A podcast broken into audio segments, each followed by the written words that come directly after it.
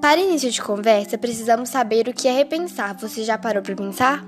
Que meio de transporte você utiliza? O que costuma comprar frequentemente? Que tipos de embalagens você costuma utilizar? Elas são recicláveis? O que é realmente necessário? Você realmente precisa disso?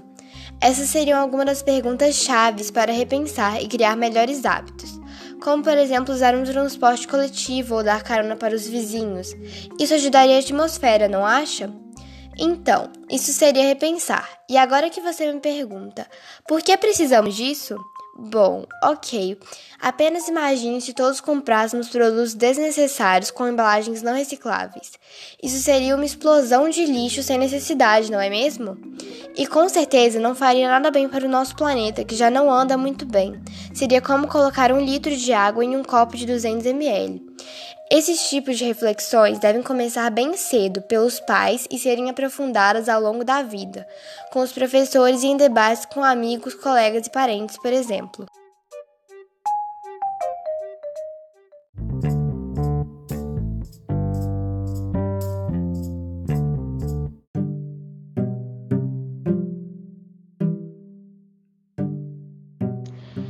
Essas reflexões podem acontecer nas escolas, em casa, nas empresas e nos veículos de comunicação em geral. A propósito, o que está ao alcance de todos para reduzir a emissão de poluentes é o consumo consciente, a reutilização de embalagens, a coleta seletiva e o incentivo às outras pessoas à importância da sustentabilidade.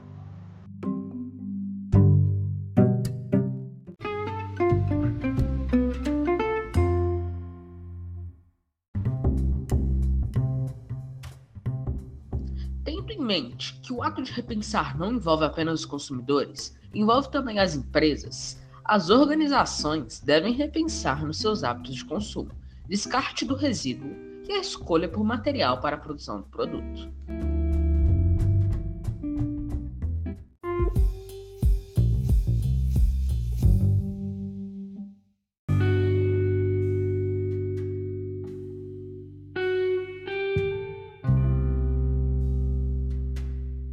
Existem vários procedimentos para que o descarte de resíduos industriais seja realizado de forma correta.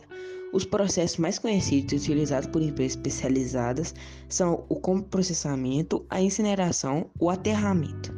O comprocessamento é a destinação adequada e sustentável de resíduos e de passivos ambientais em fornos de cimento. Incineração é a queima do lixo em fornos e usinas próprias. Aterramento.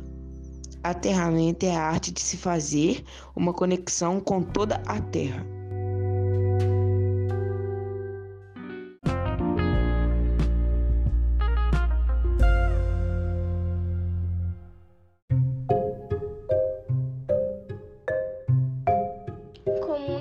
Globalizado ou as informações instantâneas, a preocupação com o meio ambiente tornou os consumidores mais exigentes em relação à atuação mais sustentável das empresas.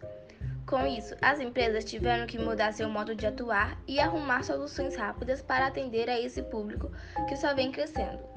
O que as empresas podem fazer é investir em criatividade, inovação e novas tecnologias como desenvolvimento de refis para a reutilização de embalagens, uso de materiais biodegradáveis, desenvolvimento de novos produtos com materiais que desenvolvem menos impacto no ambiente, descartar de forma mais ecológica o que não dá para aproveitar e encaminhar para reciclagem, investir em políticas sociais e conscientização da população em relação ao tema e também na reconstrução do meio ambiente. Dessa forma, as empresas podem garantir o desenvolvimento econômico, social e a proteção ambiental.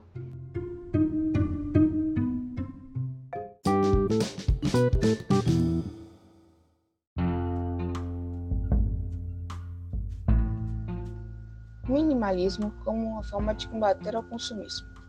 Para entendermos como o minimalismo pode ser uma forma de combater o consumismo, precisamos saber o que é minimalismo e o que é consumismo.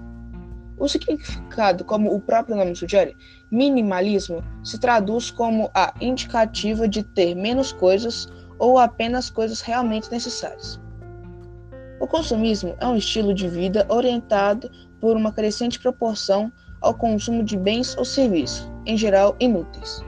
Então, o minimalismo é uma forma de combater o consumismo, pois com ele só compraremos o que realmente é importante para nós e não várias coisas inúteis.